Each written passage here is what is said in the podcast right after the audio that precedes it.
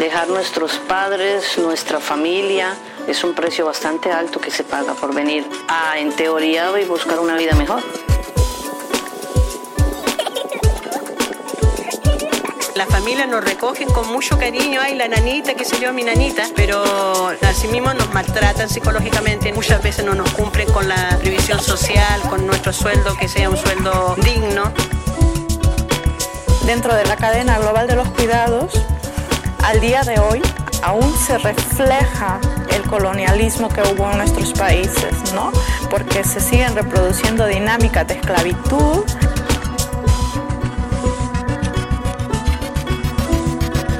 ¿Qué significa cuidar? ¿Quién cuida de la cuidadora? ¿Cómo se retribuye el trabajo de cuidado? ¿Cuidar es una forma de demostrar amor?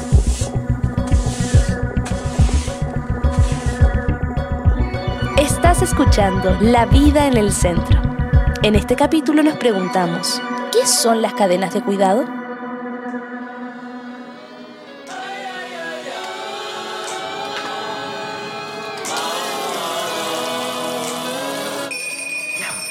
Pues. Raquel. No diga que salió a jugar golf hasta ahora. ¿Sabes que estaba pensando que podríamos traer a alguien para que te ayude? Tú no. Ya te expliqué bien cuáles eran tus tareas, los niños déjamelos a mí. Raquel, weón, que te ponís weona. Yo también tengo cosas que decir. Tú eres la empleada, mamá. Iván, y si te he visto no me acuerdo. Ingratos de mierda. Yo los quiero y ellos me quieren. No, si la magia no es mío. Mira, que se transforme en un puerco. ¿Vieron? ¡Raquel! ¡Ábreme! ¡Sí, huevona! ¡Sí! No se preocupe ya, yo no me voy a quedar toda la vida a vivir en esta casa. Peleas de nanas he tenido millones. Esto fue un extracto de la película La Nana. En Chile se usa la palabra nana para referirse a las trabajadoras de casa particular o empleadas domésticas. Para los que no han visto la película, se trata de una trabajadora de casa particular, Raquel, que lleva más de 20 años en la casa de una familia de clase alta. Y cuando llegan nuevas empleadas al hogar, se siente amenazada y las maltrata. Hasta que llega una mujer joven, de quien se hace amiga, y cambia un poco la vida de Raquel. ¿Qué te pareció a ti la película, Sofi? A mí me habría gustado que la película profundizara un poco más en la vida de Raquel, la protagonista, como en la vida que tenía antes de llegar a trabajar en la casa de la familia. Pero encuentro que la película deja muy clara la desigualdad que hay en Chile y también lo que le genera psicológicamente a una persona trabajar toda la vida en la casa de una familia ajena. ¿Y tú, Vale, qué opinas? A mí me hizo pensar en muchas cosas también la película y tal como lo planteas tú, una de ellas es la rivalidad entre las mujeres cuando se incorpora una nueva trabajadora en la casa o la relación que ella establece con sus jefes o los hijos de la familia, que siempre es desde la servidumbre o la asimetría. Por cierto, Sofi, ¿esto cómo se vive en Alemania? Creo que habría que diferenciar entre las trabajadoras de casa particular que se dediquen al aseo, la limpieza, etcétera, y aquellas que cuiden a niños y niñas. En Alemania es muy poco común que una familia contrate a una persona que cuide a los niños. Al menos quizás las familias muy muy ricas, pero las demás mandan a los niños, niñas a la sala cuna o al jardín. Pero contratar a una empleada doméstica que haga el aseo y las labores domésticas, eso sí es más común quizás en familias de clase media, eh, pero van una vez a la semana o algo así. Y también hay un envejecimiento de la población, entonces se contratan personas cuidadoras de adultos mayores. Y la mayoría de ellas son mujeres migrantes, muchas trabajan sin contrato y con sueldos bajos. Pero el concepto de trabajar puertas adentro lo escuché por primera vez en Chile. De hecho, en Chile esa situación viene de la época colonial cuando las mujeres indígenas, la mayoría mapuche, eran obligadas a abandonar sus hogares y sus comunidades para ir a servir en condiciones de esclavitud a la casa de los españoles recién llegados. De allí viene también la palabra nana, que en mapudungún, ñaña, significa hermana. El trabajo puertas adentro le quita mucha autonomía y libertad a una persona. Por ejemplo, tener un espacio propio, ver a los seres queridos, tener tiempo para el ocio, tener vacaciones o una jornada laboral con un máximo legal de horas que ponga un límite a los tiempos de trabajo. Y esta forma de trabajar también existe hasta el día de hoy y es muy desregulada y en su gran mayoría es realizada por mujeres. Escuchemos un dato.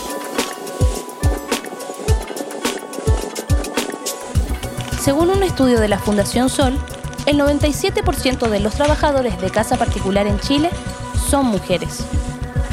La mitad de ellas recibe un ingreso menor a 240 mil pesos.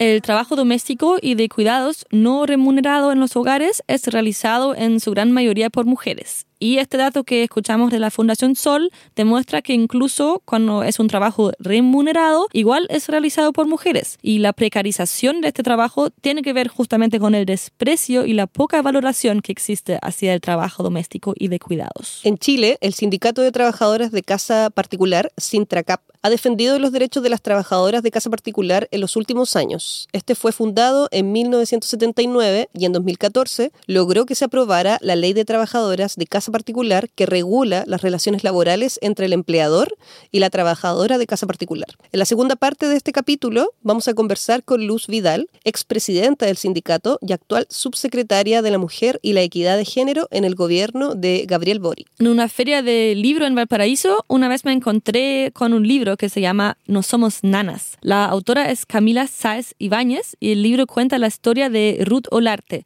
una de las históricas dirigentes del Sindicato de Trabajadoras de Casa Particular. Recomiendo mucho este libro, a mí me emocionó mucho leerlo porque cuenta de una forma muy cercana la historia de vida de Ruth Olarte, que empezó a trabajar a los 12 años como empleada doméstica o trabajadora de casa particular. Y cuenta que a veces extrañaba tanto a su familia que se escapaba de la casa de los patrones para volver a la casa de su madre y la madre la mandaba de vuelta. La contraportada dice así. Nana China criada. El trabajo doméstico ha estado ligado a la discriminación y la explotación de la mujer pobre desde antes que nuestro país se constituyera como tal. Un trabajo que esconde resabios de esclavitud y servidumbre que han convertido a las trabajadoras de casa particular en el último eslabón de la cadena de opresión contra la mujer, hasta que una se atreve a levantar la voz. Aquí un extracto del libro.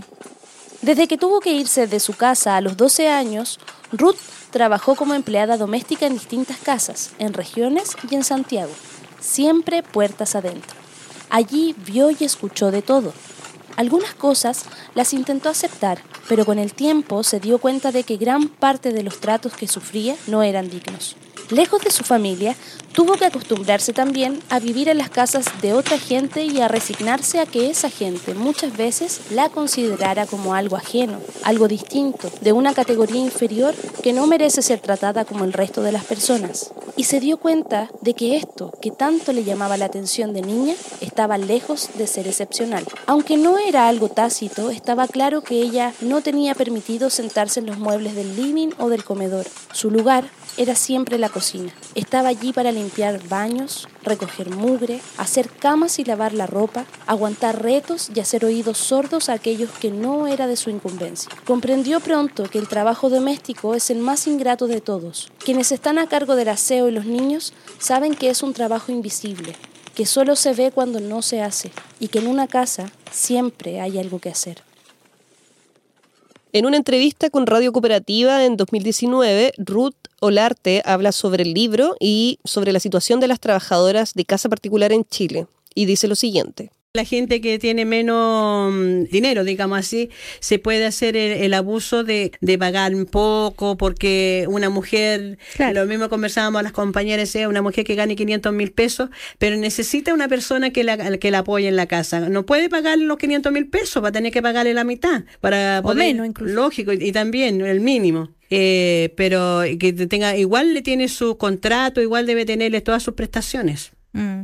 ¿Y en regiones cómo se da? Es peor. En las regiones, nosotros que tenemos sindicato en regiones, la mayoría de nuestras compañeras trabajadoras eh, no tienen contrato, no se le pagan imposiciones, no tienen el sueldo mínimo. Si eso es la, eh, por eso nosotros queremos la fiscalización efectiva a, a lo largo de todo el país. Me parece interesante esto porque tiene que ver con la cadena de cuidados. Muchas mujeres se ven obligadas a contratar a otra mujer para conseguir autonomía económica. Es decir, que para que ellas puedan salir a trabajar requieren de otra persona que cuide a sus hijos e hijes o que haga las labores domésticas. Entonces, cuando el ingreso de, de, esa mujer es bajo, el sueldo que le van a pagar a la trabajadora de casa particular que está contratando también será bajo. Y esta trabajadora muchas veces también tiene familia, hijos o hijas que requieren de cuidado. Las cadenas de cuidados se conforman a nivel local, nacional y global y están muy marcadas por la migración de las mujeres. Esta migración puede ocurrir dentro de un país, del campo a la ciudad, a nivel regional, por ejemplo, de mujeres peruanas y venezolanas que migren a Chile y también a nivel global, desde el sur hacia el norte, por ejemplo, de Latinoamérica hacia Estados Unidos o Europa. Escuchemos otro dato. Según la Organización Internacional del Trabajo, en el mundo hay 70 millones de trabajadores y trabajadoras domésticas. El 75% trabaja en la economía informal. Esto significa que no tienen protección social o seguro médico.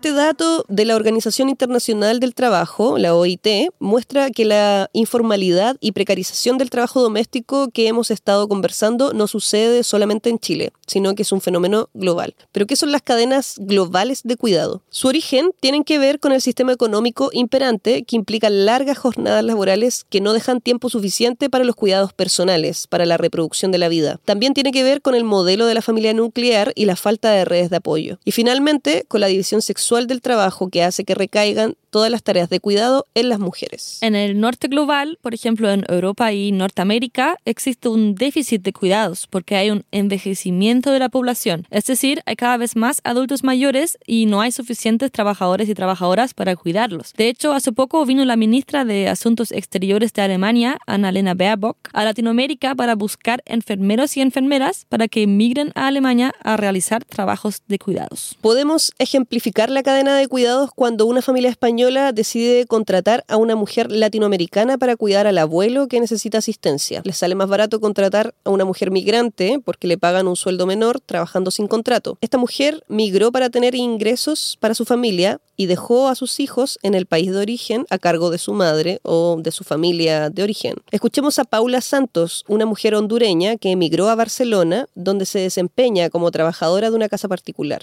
El testimonio es parte de un video de la asociación feminista Cooperaxio. El trabajo del hogar y los cuidados fue la única forma que encontré para desarrollarme, para poder eh, cumplir mis objetivos y cumplir eh, con mi responsabilidad en, en Latinoamérica, que es el cuidado a mi familia. Dentro de la cadena global de los cuidados, al día de hoy aún se refleja eh, el colonialismo que hubo en nuestros países, ¿no?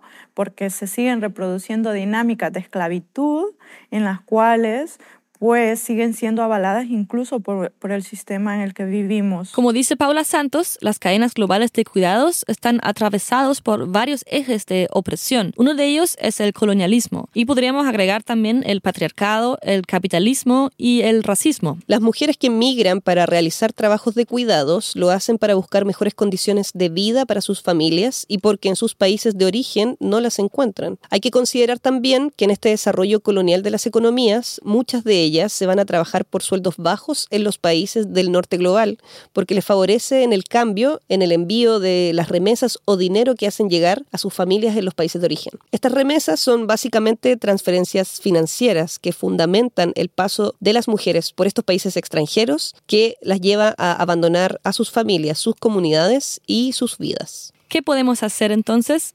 Bueno, las cadenas globales de cuidados nos muestran que la crisis de los cuidados es un problema global que requiere transformaciones en muchos ámbitos.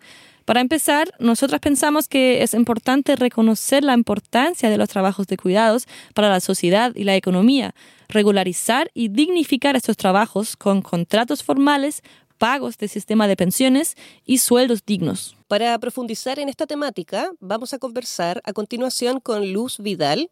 Ella fue presidenta del Sindicato de Trabajadoras de Casa Particular en Chile y en 2022 fue nombrada subsecretaria de la Mujer por el actual presidente Gabriel Boric.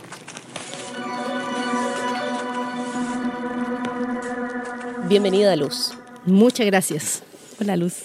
Quisiéramos iniciar haciendo la pregunta, ¿por qué es importante el término trabajadoras de casa particular en vez de decir nanas? Mira, la verdad es que este oficio de trabajadoras de casa particular es un oficio muy antiguo, y en la antigüedad justamente se daba como en, un, en una actitud de esclavitud o semi-esclavitud. Ha tenido una transición en cuanto al reconocimiento de la calidad de una prestación de un servicio y como tal reconocimiento como una actividad que genera una, eh, un reconocimiento económico por este servicio. Por lo tanto, para las trabajadoras de casa particular, transitar de esa situación de servidumbre, de semi-esclavitud, a pasar reconocida como trabajadoras, con todo lo que esto implica, ha sido una lucha larga que no ha sido fácil que en los estados no ha sido tan bien homogénea. Todavía tenemos situaciones que son muy complicadas en algunos estados, eh, sobre todo a nivel latinoamericano y también en otras partes del mundo, donde incluso todavía se utiliza mucho eh, este nivel de servidumbre con situaciones de mujeres en corta edad, las adolescentes, lo que se denomina hoy día el trabajo infantil. Por lo tanto, para ellas, para las mujeres trabajadoras de casa particular que han logrado organizarse para dar una regulación a su actividad económica, eh, es fundamental transitar de eso. Y por eso es que exigen ser reconocidas como trabajadoras de casa particular o trabajadoras del servicio doméstico remunerado, como lo reconoce la OIT. Y en Chile sigue existiendo el trabajo puertas adentro. ¿Cuáles son las implicancias que, significa este, esta forma de trabajo para las trabajadoras? Sí, acá en Chile, como también a nivel latinoamericano, aún se eh, reconoce y es bien todavía, si bien es cierto, ha transitado más a un trabajo de jornada parcial o lo que se denomina jornada puertas afuera de trabajo, este trabajo servicio doméstico. En Latinoamérica todavía sigue siendo importante la cantidad de mujeres que desarrollan el trabajo en el hogar donde se presta el servicio a lo largo de la semana. En Chile está regulado que el trabajo de servicio puertas adentro está de lunes a viernes con descanso sábado y domingo y esta modalidad se hace también porque muchas veces ocurre una migración tanto a nivel nacional de un estado como también a nivel internacional. Hoy día quienes desarrollan este oficio en Chile al menos gran parte de ellas son mujeres que han migrado a nivel internacional. Pero también queda una cifra importante de mujeres dado que en la capital nacional acá en Santiago eh, las remuneraciones para la actividad son más importantes en las capitales regionales, a veces se produce esa migración interna y como se produce la migración eterna para las mujeres que esta actividad económica no les significa un desmedro en el costo o al final del mes, ellas terminan haciendo el servicio puertas adentro porque de esa forma la remuneración que perciben por la actividad va a completo beneficio de la familia. Desde su punto de vista, ¿cuáles son las formas de abuso laboral que afectan actualmente a las trabajadoras de casa particular en Chile? A ver, como te decía, mucha de la actividad puertas adentro, que es donde principalmente se dan los abusos, se da en presencia de mujeres que son migrantes. Y la gran mayoría hoy día eh, podemos decir que son es una población migrante que muchas veces lo ha hecho en forma irregular. Por lo tanto, los empleadores, conociendo de esta realidad, se permiten la no eh, formalización del trabajo o la actividad económica, eh, lo que conlleva la vulneración de sus derechos en cuanto a las horas de descanso, en cuanto a eh, los sistemas de protección social que conlleva la formalización del trabajo. Esas son como las principales medidas o áreas en las cuales hay una vulneración a los derechos de las trabajadoras de casa particular. Perfecto. Para profundizar un poco en, eso, entonces hay también una vulneración específica hacia las mujeres migrantes porque están más desprotegidas quizás porque están en una situación de informalidad o indocumentadas. Eh, ¿Qué rol tiene ese, la migración quizás en, esa situación laboral? Cuando existe la población migrante y los empleadores, aquí es donde se da una situación de abuso sobre los derechos de mujeres, es que eh, sabiendo que ellas están en una condición irregular, se permiten ahorrar y mira lo abusivo que es esto, porque a través de la vulneración de estos derechos a las mujeres, familias abusan y se permiten ahorrar ciertos recursos a costa de los derechos de esas mujeres. Creo que esa es la situación más compleja y grave, porque son poblaciones, eh, no es un servicio como pudiéramos decir la trata de personas en servicios eh, sexuales, eh, muchas veces que se dan. Acá es en el entorno familiar, donde supuestamente debieran haber valores, mm. Que se están viendo y enseñando a los integrantes de esa familia. Entonces, es un hecho complejo que a nosotros nos preocupa mucho de cómo la transmisión de los valores o el quebrantamiento de ciertos valores que debieran darse dentro de las familias más acomodadas de Chile, que son las que pueden pagar ese servicio, es contradictorio eso. En ese sentido, Luz, ¿usted piensa que es por desconocimiento que no se puedan articular estos elementos legales para poner a las mujeres que puedan trabajar puertas adentro, teniendo su documentación al día en vista de que esto también a ellas les genera una preocupación cotidiana, ¿no? No, yo te diría que eso no es un factor, o sea, por desconocimiento de los empleadores creo que no es. Ya. Creo que hoy día las familias más acomodadas de Chile son las que pueden permitirse pagar el servicio remunerado puertas adentro. Por lo tanto, el nivel de formación de esas personas no es bajo. Ellos están todos los días eh, recibiendo las noticias. Estos son hechos que se han venido regulando a lo largo del país. La gran mayoría de quienes contratan el servicio doméstico son personas de un acceso económico muy bueno, por lo tanto también uno cree que ellos tienen un acceso a la formación académica muy buena. Son profesionales, son gente acomodada, que los diarios le llegan todos los días, que están informados de las noticias. Por lo tanto, si hay una vulneración de los derechos de esas trabajadoras, es a vista y conciencia de lo que están haciendo. Y en ese sentido, Luz, por cierto, quería preguntarle desde su punto de vista a propósito de las mujeres que se emplean y que son migrantes, ¿de qué manera el sindicato orienta a estas mujeres que llegan a eh, establecerse como trabajadoras puertas adentro? Mira, en Chile tenemos eh, tres organizaciones que son muy potentes ah, desde el sector de trabajadoras de casa particular. Una es un sindicato que viene ya hace 76 años de acción ininterrumpida, con dictadura incluida de por medio. Está una organización que está próxima a cumplir los 65 años, funcionamiento que está muy asociada a la iglesia, y hay una más reciente, que es la organización de Sinducap, que ella se encarga principalmente de los temas de empoderamiento de las mujeres eh, que se desarrollan en este ámbito desde mujeres migrantes. Gran parte de sus asociadas en Sinducap son mujeres migrantes donde se hace traspaso de la ley legislación chilena, porque hay que entender que ellas llegan y se enfrentan a toda una... Em, a una legislación distinta, a una normativa distinta y el desconocimiento de toda esta normativa que le va a asegurar derechos. Por lo tanto, Sinducap una de las organizaciones que funcionan a nivel nacional es la encargada de hacer el fomento de transmisión de toda la legislación que tienen para el sector, pero lo hacen también los otros sectores. Los sindicatos y organizaciones que están en el sector a través de campañas, a través de empoderamiento. Quiero relevar que en Chile existen a lo menos tres días a nivel durante el año donde se hace una importante campaña desde el sector organizado de eh, trabajadoras de casa particular para la difusión de los derechos de las trabajadoras de casa particular. ¿Nos podría contar un poquito más sobre eso, por cierto? Mira, está eh, el Día Internacional de la Trabajadora de Casa Particular, que esto es en marzo, cada una de las organizaciones tiene su día de constitución donde se avanza en, eh, los derechos laborales de las trabajadoras de casa particular. Está el 25 de noviembre también, perdón, 21 de noviembre, que también se trabaja eh, al Día Nacional de la Trabajadora de Casa Particular y tienen la celebración de cuando Chile ratifica el convenio 189.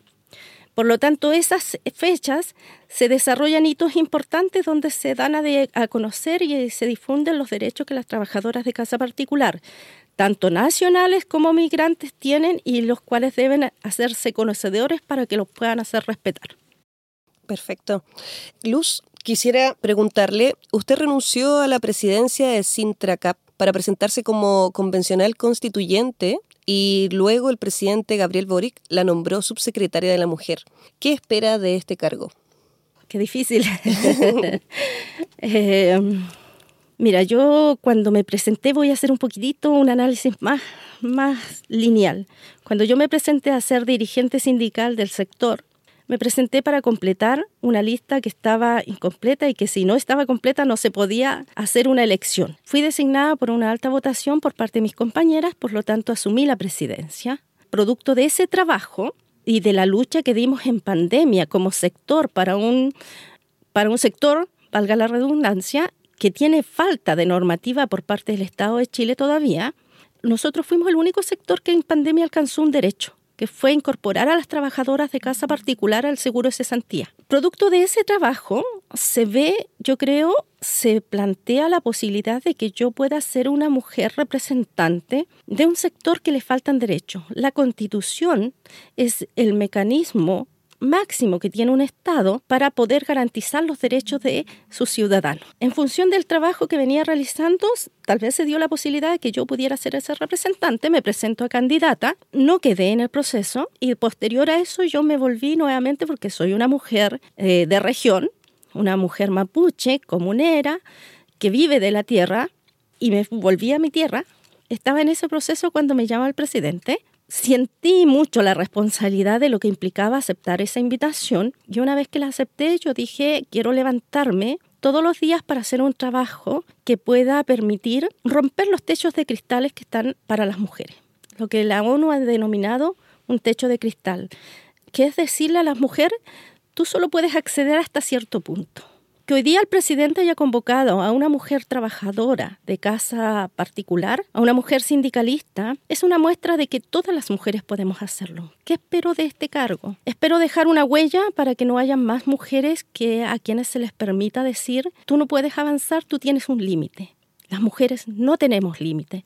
Las mujeres debemos creer que los límites y, y, debemos derribar esa situación de creernos que los límites que nos ha puesto la sociedad son hechos, son solamente suposiciones y quiero ser una muestra viva de que todo el trabajo cuando se hace conciencia puede ser posible. Las mujeres podrán ser las niñas, las adolescentes que puedan saber que no hay techos de cristal, que nosotros podemos construirnos desde donde queramos.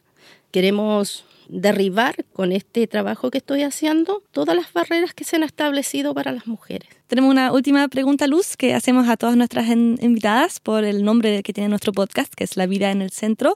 ¿Qué significa para ti poner la vida en el centro? Al venir yo desde una comunidad indígena, nosotros, por cultura, siempre eh, la vida, la, la, necesidad humana está siempre en el centro. Cuando hacemos desarrollo, es cómo se impacta, cómo va a repercutir algún movimiento, alguna inversión que se pueda hacer, cómo va a repercutir en, en, lo humano, en la ciudadanía. Por lo tanto, hoy día hacer esa política desde poniendo el valor humano principalmente en el centro de toda política pública para mí no es difícil.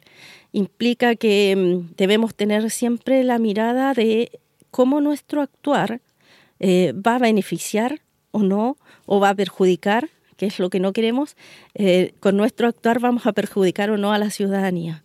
Creo que para mí es muy fácil poner la política en el centro, la, la, política desde lo humano en el centro desde siempre. Esa mirada nunca me, nunca me pierdo en ello. Bueno, muchas gracias Luz por tu tiempo, por estar aquí con nosotras en este capítulo del podcast. No, muchas gracias a ustedes, todo el éxito y la verdad es que a seguir trabajando eh, en temas de cuidado, en las políticas de cuidado desde todos los ámbitos, no solamente desde entendiendo el cuidado, porque hoy día el cuidado lo vemos muchas veces en las personas, pero tampoco nos olvidemos que el cuidado también, dado el contexto mundial que hoy día estamos viviendo, también implica muchas veces tener el cuidado hacia la naturaleza, porque eso sí va a repercutir en el ser humano. Sí, exactamente, estoy muy de acuerdo. Gracias. Gracias. Valeria Carballo y Sofía Bodenberg son amigas, investigadoras y feministas. Valeria es socióloga de Chile y madre de mellizos. Sofía es periodista de Alemania y amante de los gatos. El objetivo de este podcast es conversar y reflexionar sobre los trabajos de cuidados y preguntarnos cómo sería el mundo si pusiéramos la vida en el centro. Michel Moreno hizo el diseño sonoro y la música original y Fernanda Calhueque, quien les habla, nos acompaña con su voz. Las opiniones vertidas en este programa son de exclusiva responsabilidad de quienes las emiten y no representan necesariamente el pensamiento de Radio Inventada ni el Centro Cultural de España en Santiago. La vida en el centro es una producción de Radio Inventada del Centro Cultural de España en Santiago de Chile. Editor general, Joaquín Jiménez Salvador. Postproducción, Fabián Flores Corbalán. Todos los derechos reservados.